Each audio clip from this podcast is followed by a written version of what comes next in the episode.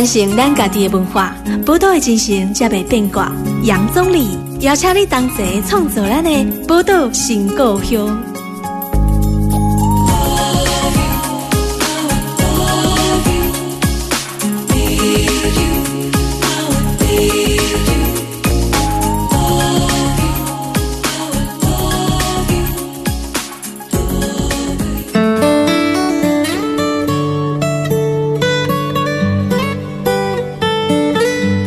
欢迎收听《波多连帮帮 FM 九九点一大千电台》波多情故乡，大家好，我是钟理。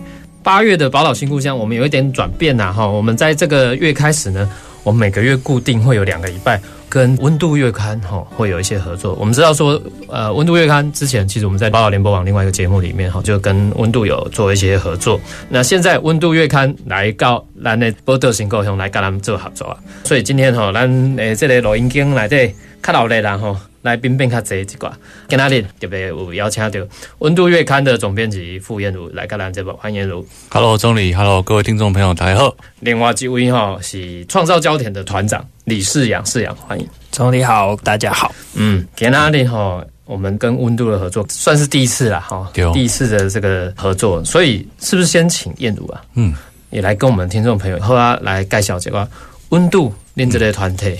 是，其实温温度哈是一本刊物啦，一本刊物杂志月刊。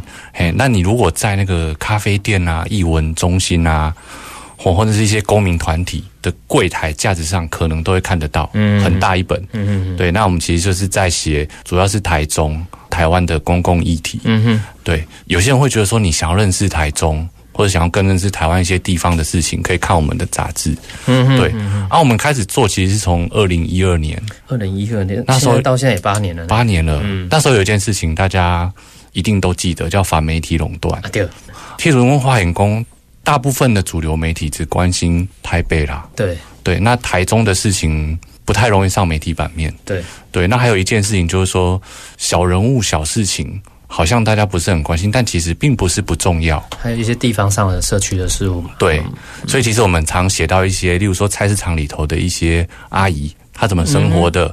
那他的生活其实代表的是菜市场的一些文化或故事。对，其实就是我们讲小人物的事情，其实才是我们真正生活中的事情了。嗯哼。那我必须要强调，就是说温度最特别的事情，是我们并不是找一些作家啦写手来写。嗯哼。都是我们找台中的青年朋友，大家一起从生活中的观察，大家一起讨论，然后大家一起写出来。所以等于说，你们温度杂志其实是有一群志工，对，然后一起来编出这一本。属于台中专属的在地专属的，我觉得像是地方制。对。的概念，其实我们都很强调是素人，素人。当我们不讲，人家都以为我们是专业作家，才不是。素素人。基本上另外觉得叫公民记者，公民记者嘛是。对啊，所以我们认识好多青年朋友，像今天就是我们邀访的世阳也是，对，世阳我狂就笑人呢，嗯，八年级生对吧？对，八十一年次，哦，八十一年次，那是一九 九二。九二年，哇，就笑人，对，但是他是一个团长。对，这笑脸做团长不简单，所以咱是请燕如来介绍，讲啥温度会跟这个创造焦点跟这个饲养有一些合作或连接呢？对，那因为我们怎么结缘的？哎，刚刚讲我们做杂志嘛，嗯，对，那杂志里面一定都会有一些像是活动广告的版面啊，哦，对，那其实最早是饲养来跟我说，哎，我们的表演可不可以在上面透过你们的杂志帮我们宣传，是不是？对。那当然，因为我们其实像有些公民团体或者是公共议题，大家要做宣传，那要上媒体版面，有时候很花钱。对啊，对。但是我们大家在做公共跟公益，嗯哼，没有再跟大家特别收钱的。对哦，对。那因为温度杂志的通路算蛮多，在台中了。对，好像一些学校都拿得到嘛。其实全台湾都有，都全台湾都有三百多个据点都拿得到，所以有三百多个据点通路可以是免费的。对啊，所以那时候思阳就来跟我说：“哎，我们的表演可不可以在温度上面做露出？”其实我那时候觉得不太懂他们的表演，你看虾米？我看不，哎，因为太特别，太真的。我今天稍微读了一些资料，发觉你们做的事情太特别。马戏表演，马戏掉。我小时候有看过马戏团诶，你小时候有看过吗？我我那时候脑中浮现也是像有马、有跳火圈啊、有小丑。对，嗯，哦，那看他东西才知道，完全跟我想的不一样。对，嗯，因为我印象中哈，我就细汉的时阵，我马看过马戏团，嘿，外国的来台湾表演嘛，哈。啊，底下都底即卖台湾体育大学，嗯嗯，以前叫台湾体专嘛，台湾体专入去迄边啊，毋是有一个体育馆，嗯嗯，好，对，底下做马戏团表演哦。啊，所以我那时候小时候就觉得哇，看着马戏团觉得很兴奋，对小朋友来说了哈。啊，可是你们做的事情有什么不一样吗？跟传统的？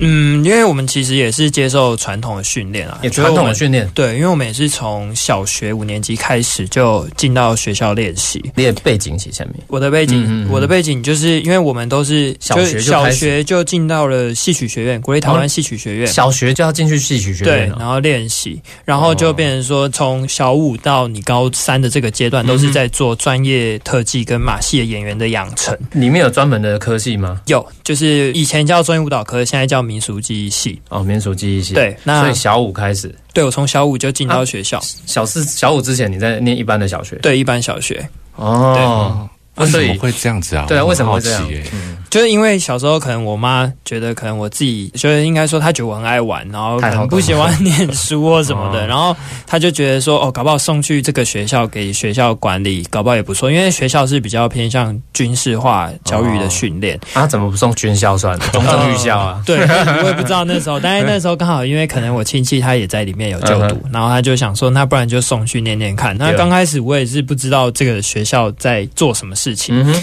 然后就在因缘际会下，然后我一进去之后，然后我就发现原来是一个噩梦的开始。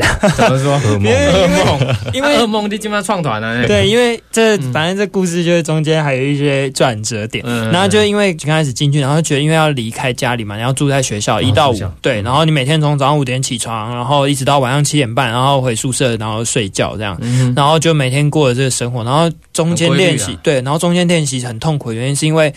呃，因为特技马戏演员他比较特别，他的训练方式比较特别。例如说，可能倒立啊，光那个像大家看到体操的那种空的倒立，对对对我们每天是要耗十分钟的，就是要一直耗倒立10分钟倒立十分钟。那这样会不会昏倒过去？其实不会，因为就是那个是慢慢累积进来的。然后再第二点，就是你的柔软度也要有足够的柔软，然后再来像就体操那样，对，像体操，基本上就很像体操。然后我们也会接受专业体操的训练，嗯然后再来就会开始去分各个项目。就例如说，可能老师觉得你适合什么项目，他就会帮你分配到那个项目当中。嗯那因为就像刚刚就是有提到关于马戏团这件事情，那以前就是我们的老师他们都是在以前比较早叫夜总会的这些秀场里面。哦然后他们会在里面演杂技的演出，就是在台湾普遍刚开始都叫杂技，大家比较认识。嗯那是因为后来开始就是透过这个时代，然后转型，然后也有一些加入一些新的想法跟东西之后，然后慢慢把它演变成特技马戏、当代马戏。嗯对，所以你讲的杂技啊、特技嗯或马戏这样，就是当代的，嗯，嗯，跟传统很不一样。对，因为。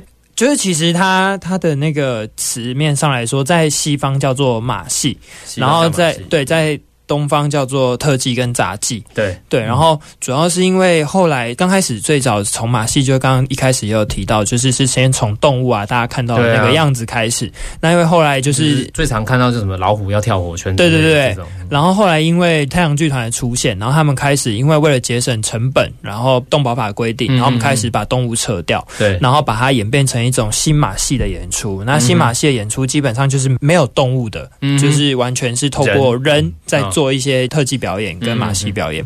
那到现在就是又延伸到了所谓的当代马戏这件事情，它其实是透过演员的技巧、肢体的呈现，嗯然后把我们想要跟大家分享的故事，或者是想要跟大家说的议题，把它放到表演当中，然后让它符合当代的样子，这样。是对哦，所以跟传统的这种以动物为主的真的不一样。我小时候看的是动物的呢，对，嗯，嗯，哎，我很好奇，现在还有吗？现在没有了，现在完全是现在世界各地已经淘汰掉所谓以动物为主的马戏团对，没错，嗯，他们已经就是是因为动保人士的关注，还有一个是成本高因为你养一堆养一堆动物，然后就是你每天要喂它吃饭什么什么，那就是人的成本还比动物来的低一点，因为你还要去照顾它，然后它生病就嗯。因为不像人有健保什么的，嗯就比较不会花费那么高。啊，驯兽师基本上都没逃了啊，对。还可以动物园。他们可能转当特技演员也不一定。哎、所以如果讲到你们做的现在当代的马戏啊、特技啊，那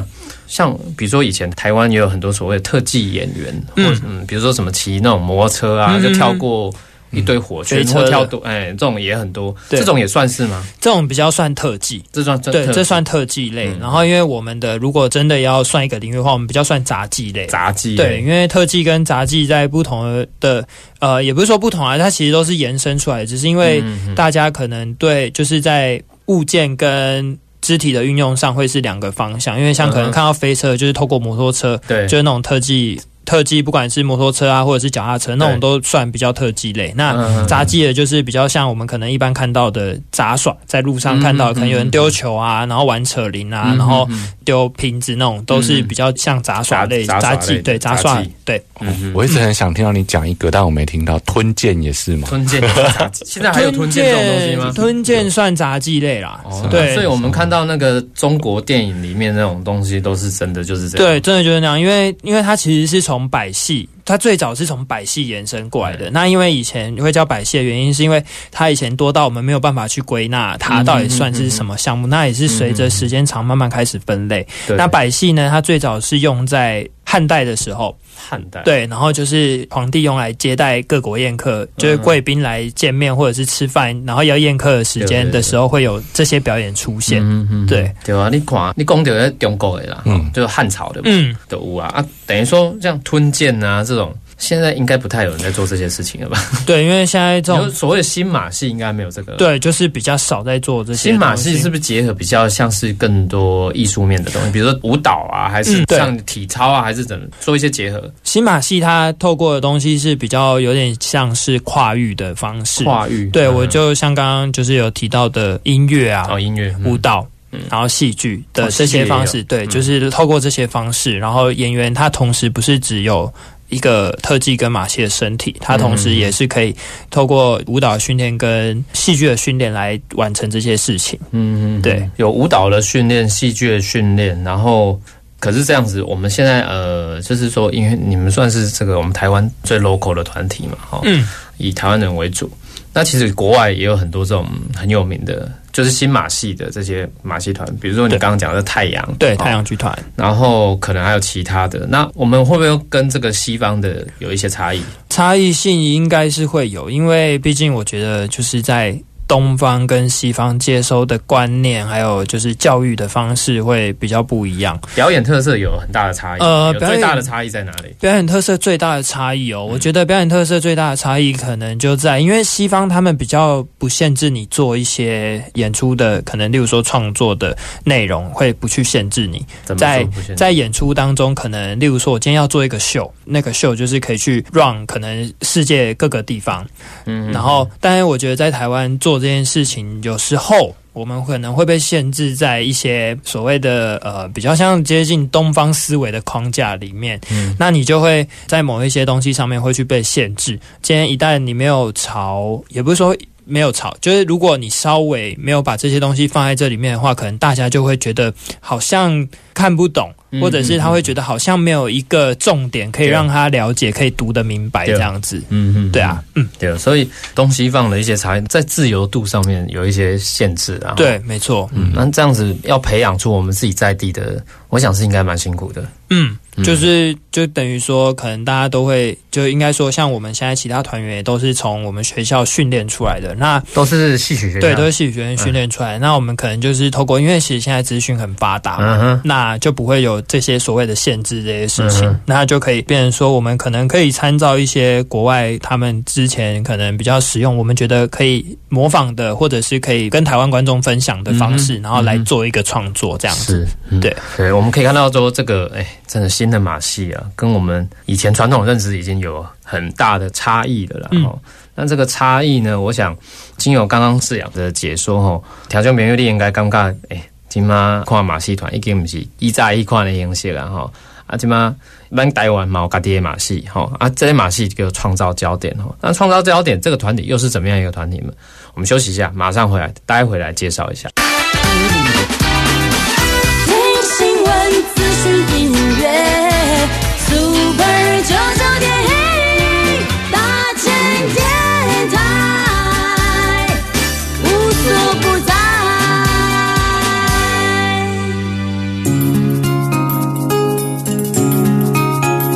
传承咱家己的文化，宝岛的精神才袂变卦。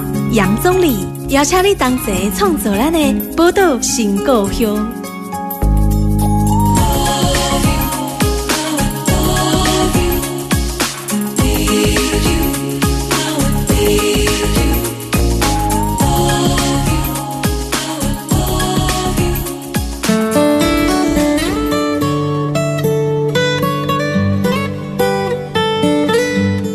欢迎大家波多的播放 FM 九九点一大千电台波多情况用，我是总理。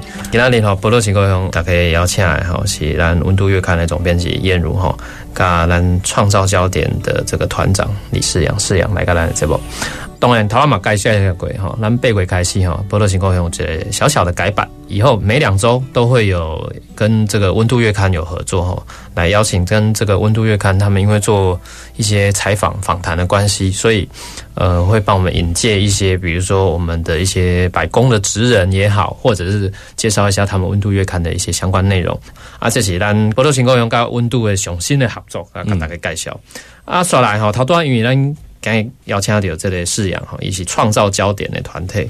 创造焦点，咱今日你不讲的就是新马戏哈。大概对马戏团的有这个传统刻板印象，我头下嘛讲过嘛，我细汉去的时，大概是一寡动物的表演，吼，一寡动物表演啊，今麦已经无这样，啊，今麦就是讲做这个新的马戏。头老公有创造焦点这个团队了，哈，像他那饲养念的做这个家己的团队。啊，不是可以参与其他的团队，还是讲可能有人有没有人想要去参加国外的啊？什么很有名的什么太阳剧团那些？嗯，因为其实刚开始在成立团队的时候，是因为我觉得。第一件事情是因为我觉得我们从小学开始，然后一直念到大学毕业，我觉得如果我们没有再继续做这件事情的话，我觉得会很可惜。那学校本身也就是老师他们也是透过传承在做这些事情，那我们当然也是希望可以把这个传承，老师传承在我们身上的东西，就是再把它传承出去，不管是对未来的呃学生也好，或者是对大众也好，因为我们就是想要透过。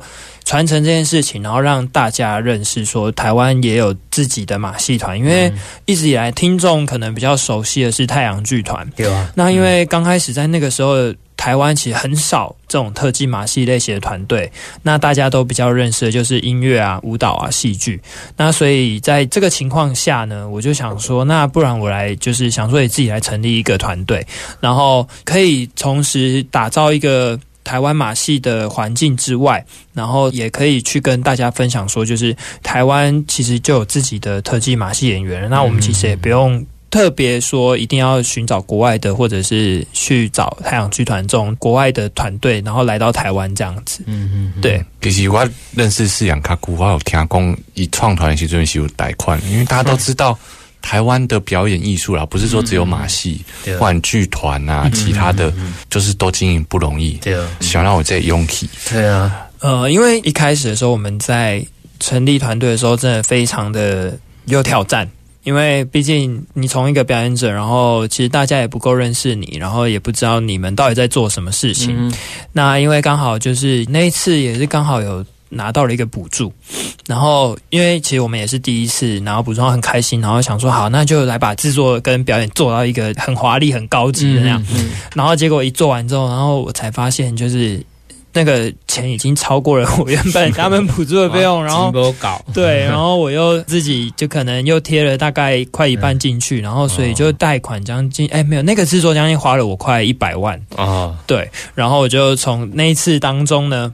就想说，呃，因为我刚刚提到我们没有经营跟管理方面的经验，那我就从那次当中呢就开始，因为现在是我们团队第五年嘛，然后我就在那一次花完钱，然后在后面开始，我就开始在想说，我们要怎么样去重新调整团队的营运跟管理，让我们可以不用一直烧这么多的钱，对然后又可以又有效率的可以把这些东西让大家去认识。哦，所以你不但爱讲表演，爱个。做一个 manager，哎，还可以管理这类团队。嗯，啊，这讲不简单。您成立在什么时候成立的？二零一五年的时候成立，所以现在已经五年了。对，五年了。五年走来，应该很辛苦。对啊，因为就是在这这五年当中，就是我们也是。几乎每一年都有产一个作品，一那年产出一个，对，一年。产出一个，然后就是透过这些作品，然后也是重新，也是这五年当中，也是不断的去修正，然后跟调整，然后在每一次的制作里面去想说，我们要怎么样让这些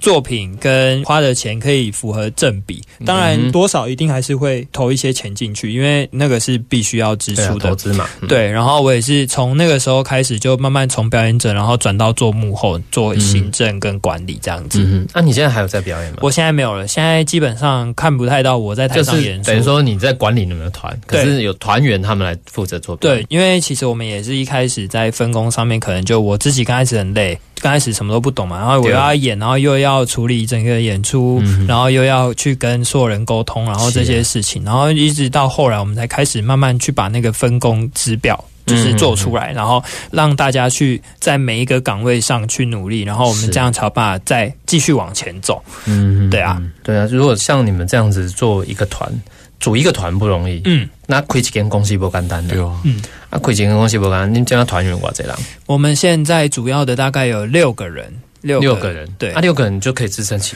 这个表演，是不是？呃，基本上来说，六个人，我们现在就像我是幕后营运管理的部分，那就会有一个又有两个人负责编创，那其他就是演员。那如果我们有需要比较大型的节目的时候，我们会再找我们固定合作的演员。哦，其他的就对是另外在安内生产外包嘛？呃，也不是外包，就是对发 case 哦，发 case，对，就是接案呐，对就我们接案为主的演员，嗯，就是我们后面的学弟妹这样子，嗯然后我们去找到适合的人，然后一起来做这些事情。嗯对啊，对，那像这个燕鲁，你跟他们接触那么久哈，嗯。他们有哪一些参与过哪些重要演出？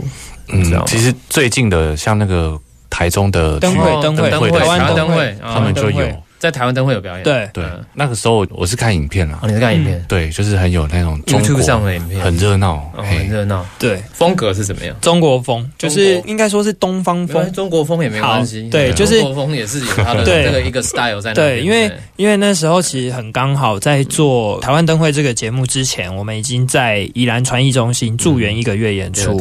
然后因为刚好那一段档期是过年，然后我就我们就设计了一个跟过年有相关气氛的节目，然后做完，然后就是刚好把那个版本的内容又带到了台湾灯会，然后因为我们那时候在传艺演出完，然后大家都会走过来，因为那时候刚好也准备要疫情，准备要开始，嗯嗯嗯然后他会走过来说：“哎、这一群人是大陆来的吗？”然后我们就没有，我们刚刚说没有，我们是台湾的。然后因为大家都就是那些东西演完，大家就会觉得好像看起来像大陆人来、哦来到台湾，然后他就他们就问，然后我们就说没有没有，其实我们这是台湾的。然后他们就说哦，原来台湾也有这种表演。表演对然后对，因为我觉得大家对台湾的特技马戏生态还不是很了解，嗯嗯嗯所以我们也是想要从这些地方当中，然后慢慢让大家去认识，然后也可以知道说我们在做什么，然后也可以去想说，哎，原来台湾就是自己就有特技马戏可以去完成的这一场演出这样子。嗯嗯对啊，尤其实我们刚刚这个例子是有那个东方风啊，可是他们其实很多元。我们之前有看他们的表演，一八年的时候有个作品，对。那就很现代、很科技。然后我那时候第一个感觉是，好像现代舞哦，现代舞，对。嗯。但是它的那个特技啊的那个比重又更重一点点。对对对。然后是有我看得出他想跟我们说一点什么哦故事。嗯嗯嗯对，因为那时候刚开始一八年那那支作品，就是他用一个比较当代的方式来呈现。嗯那就刚刚我提到，就是我们也想要跟大家分享一个故事。那它其实故事的设定就是在那一出名称叫做《山林行者漫游》，那山林行者漫游，山林行者的漫游这样。行。者漫游，对嗯，然后我们就是让他在有一种现实跟虚幻当中的一个交错感，嗯然后从感觉像是一个飞机，它准备要失事之前，然后大家掉到了那个彼此的那个跑马灯或者是那个幻想当中。对，然后所以那一次也是刚好，我们算是第一次邀请燕如他们，然后来到剧场，哦。然后他们一来到剧场，他们才发现说，哇，原来你们天上挂了这么多东西，因为因为我们也有高空的东西，然后我就是挂钢索那一种吗？呃比较像绸吊，绸吊是就是蔡依林他们之前有个演唱会，他会在从空中挂一条布，然后人会在上面算是吊卷卷卷。钢丝的意思吗？没有，他不是吊钢丝，他是挂一条布。吊钢丝是人会穿着钢丝衣人，当然那个是人不穿钢丝衣的，所以他有可能没有做好动作，他就有可能从上面掉下来。哦，也是有危险性的，对，有危险性的。然后另外一个是高空环，就是在空中挂一个像呼啦圈的东西。对，然后他们就空中。飞人就行了呃，也不是，他也是自己独立在那个环当中去做一些平衡的动作，然后跟一些造型。哦然后那次比较特别的是，就是我们因为我刚刚有提到那个飞机的东西，然后我们去做一个很像飞机椅的装置，然后我们就把七个演员在那个装置上，然后直接把它吊到空中，然后人就在上面演出。啊对，所以那一次也是他们一来，然后看到，然后就说哇，你们天上放了这么多东西，因为因为我那个。大型的机具、吊具都要放在剧场的最上面，然后让它可以透过这些吊啊，嗯然后让演出可以顺利完成。这样，可以感觉到创造焦点的风格还蛮多元的，不会只有中国风。对哦，可是他刚说不定有印度风。哈，有，搞不好之后未来也有。嗯 东方很大呢，东方有中国嘛，印度啊、啊日本啊对、东南亚的嗯，地区哈。啊，这个还有加上现代舞，现代舞比较融合西方的哈对的东西，那所以风格很多元。这么多元的方式，我想应该不只是国内的表演，国外也有演出，对不对？嗯，但是国外的话，我们就会带比较东方的元素为外国去。人会对东方有一些特殊的想象啊。对，因为像我们那时候二零一八年去了一趟纽约，我带了团队，是一些什么样的演出？就是呃它是什么什么样节庆吗？是是算是他那边办的一个活动，其实是纽约舞蹈节。然后因为我们又刚好去参加了，就是纽约他们都会固定每年五月都会固定办一个台湾巡礼的活动。嗯哼，那我们就刚好那时候因为二零一八年嘛，然后因为二零一九要花博。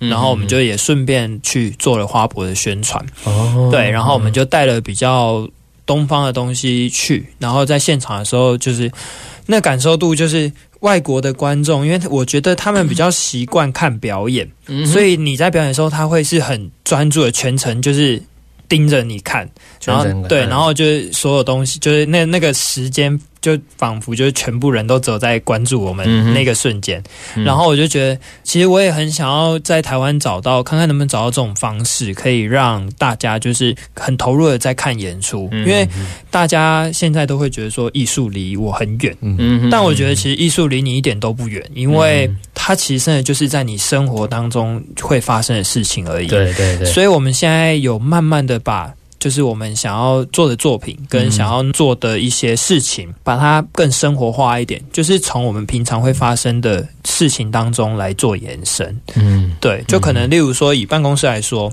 大家一定对办公室的想象就是我坐在办公室前面打电脑啊什么的，有的没。但是如果这时候我可能是就是他坐在办公室，然后他揉纸团完开始起来拿起来丢这件事情，他就是成立一个马戏的行为。嗯哼对，所以我们想要一直想要，就是从接下来开始，可能会比较朝这种生活化的方式，然后也可以跟大家、跟大众比较有连接性。那你们有没有考虑过，比如说，因为其实台湾文化也非常的嗯。蛮多元的色彩，对对。哦台湾的文化里面包含原住民的文化，哦嗯嗯。嗯不同的族群，哦对，所谓的呃民客啊，不同的族群等等，嗯，这些台湾的元素有没有思考过，可以多放一点？有，就像刚刚提到那台湾灯会那个节目，嗯嗯那时候我们就有放比较接近像是庆典这种事情，因为包含在节目当中，我还有设计了那个狮子，就是哎。台湾的那种圆面狮，绿面的圆面狮，然后去结合我们的技巧，然后让它整个就是有符合台湾，可能像过年完到元宵前，就是大家会有一些灯节的时候，可能会有一些绕境啊，或者是有一些嗯庆典的时候，然后把这些意象全部都投在就是我们在台湾灯会的那个演出当中。嗯。对，嗯。然后包含一些像人民信仰这件事情，因为台湾其实就是很多元的宗教文化，嗯。那我们也把就是信仰这件事情也放到了表演里面去。哦，这样以后那个妈祖在绕境的时候，说不定就有机会对，可以看一下。对对对。对，其实台湾有很多特殊文化，也会未来有机会可以放到我们团的表演。没错，那当然，这个经营一个团不是很容易，经营一个团会面临很多的挑战。我们再休息一下，待会回来我要好好请教一下。哎，这个在经营这样的一个一个团哦，刚刚那个也燕如也跟我们讲说，我天公力贷款哦，嗯我们待会来聊聊经营团的一些甘苦。待会回来。听新闻、资讯、音乐，Super 九九点一大千电台，无所不在。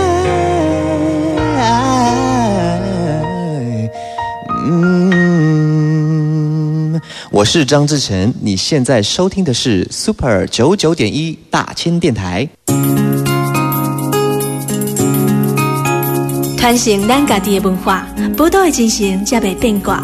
杨总理邀请你同齐创作咱的宝岛新故乡。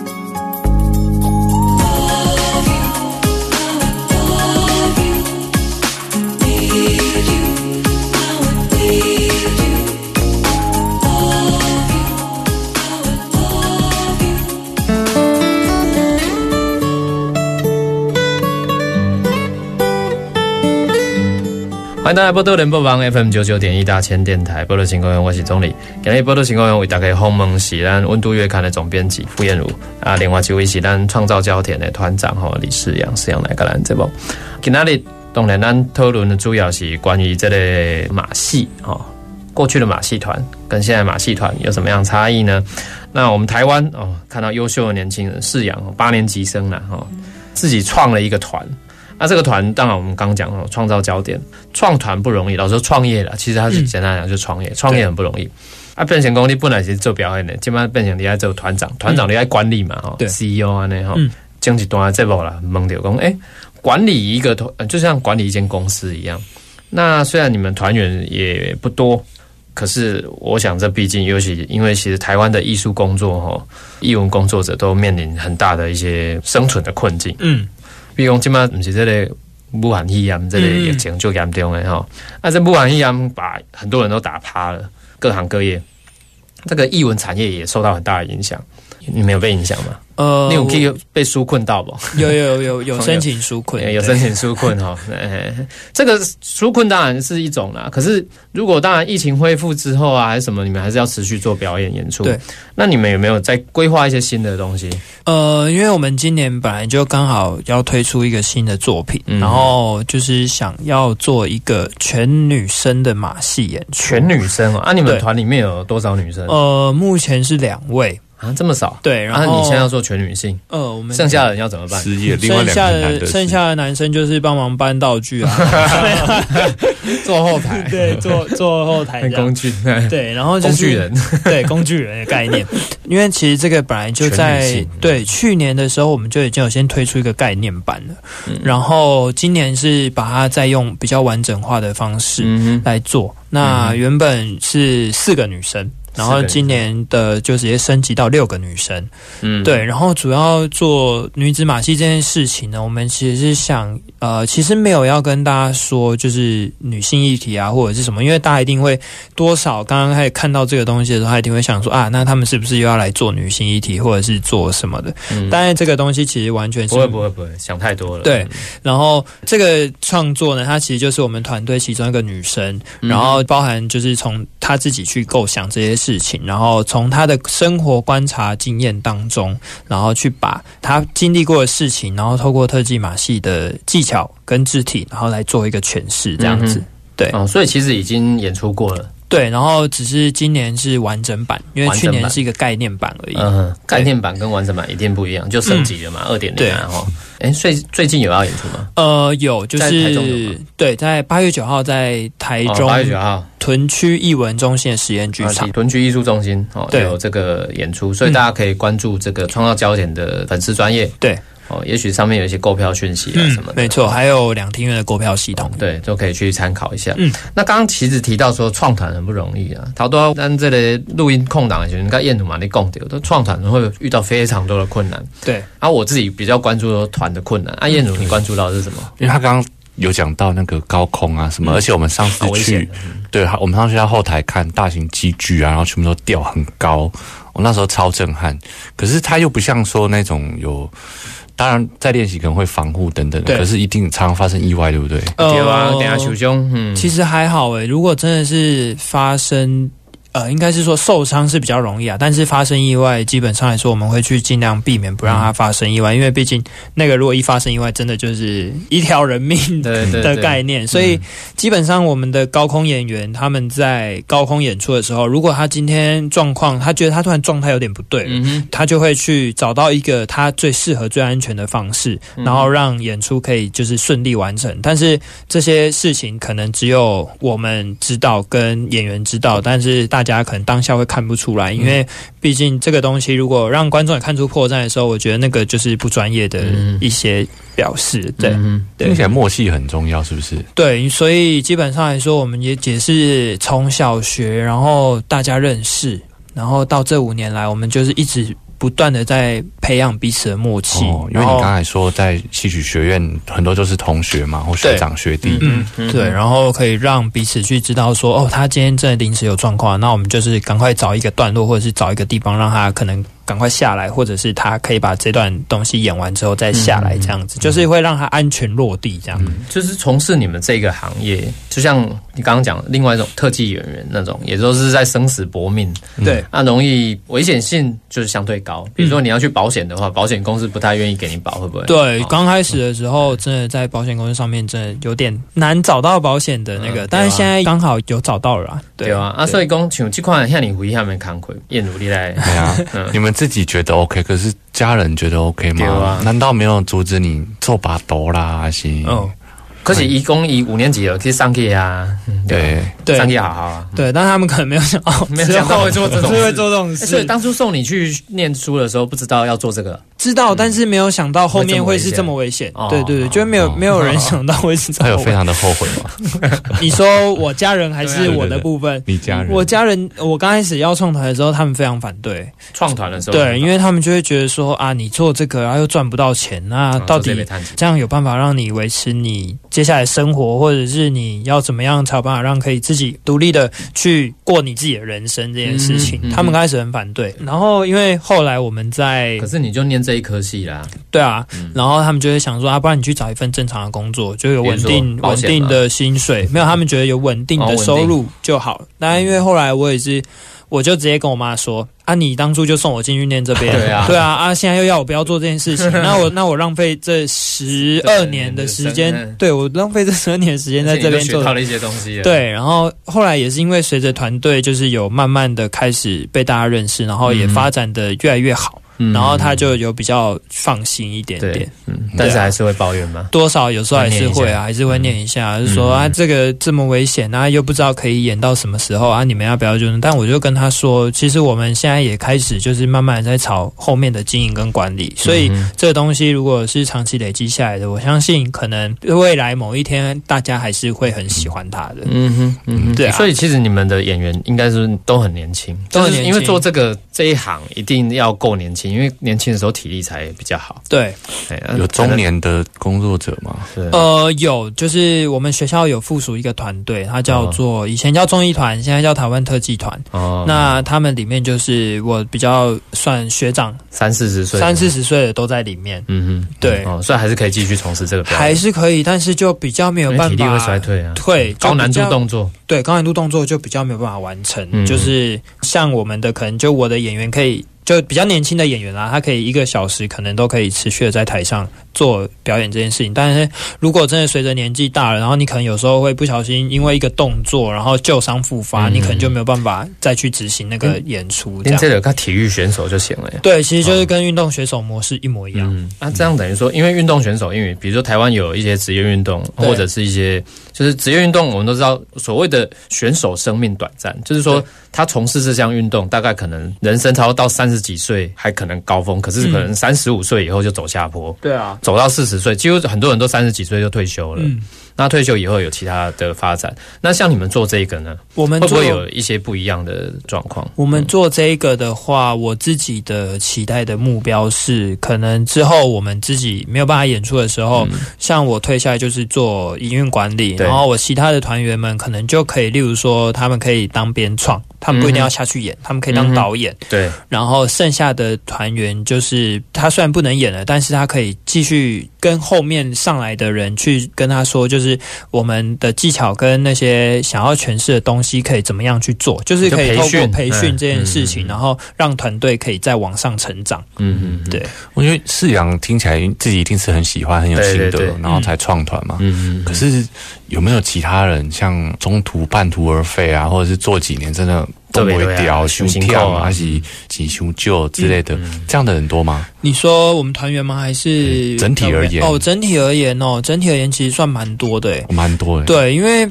大家都会觉得，就是像毕业之后少这么多人啊，大家就会觉得说，好像看不到未来的出路在哪边。嗯然后包含我们这次其实做女马女子马戏这件事情，也是要提倡这件事情，因为嗯。在毕业之后，很多留下来的女生其实很少数，因为她可能在毕业之后，她觉得这个行业她看不到前景方未来。嗯对前景跟未来，那她可能就会去选择一般的公司上班，嗯然后或者是结婚生子。哦，对对，然后所以我们其实也是想说，想要透过这些不管是创作或者是团队，然后可以让大家觉得，就是虽然你现在看不到方向跟目标，嗯但是我们自己去努力的创造这件事情之后，它或许在未来某一天就会得到一个回应或回报，这样子。对对而且这个性别比是不是也不一样啊？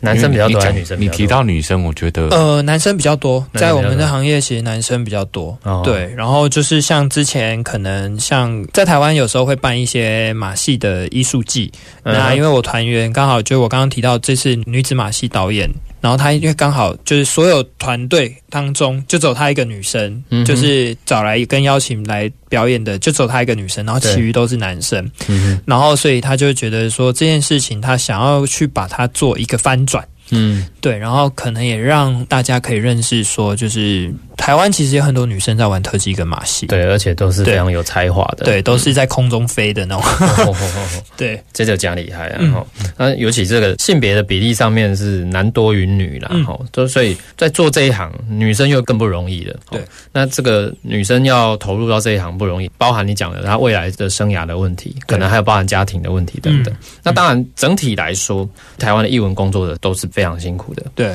那刚讲你们也纾困了嘛，嗯，那你未来这个团有没有一些比较更长期的发展计划？呃，目前目前的方向是我们先想要透过作品嗯的累积量，然后让大家先认识团队，嗯，然后再进到下一个阶段，就是会比较像我刚刚提到的培训团队为主。嗯嗯那从这两者之间呢，这样到时候，因为我们年纪也会增长增长，嗯对，然后就变成说，在这件事情上面，如果我们有固定的作品量，那我就可以分配给不同的演员他们去执行，嗯那就可以在散落在台湾各个角落去执行这些演出。对，对，嗯然后当然这是目前的一些规划，然后其实也有打算从教育层面去做推广，因为校园吗？对嗯。学校，就是可能带一些工作坊啊，或者是带一些就是营队的方式，然后让大家可以认识特技跟马戏，哦然后同时也有一点像是在撒种子，就是校园，因为校园就可能他们比较素人呐、因为不对像你这样科班出身，对。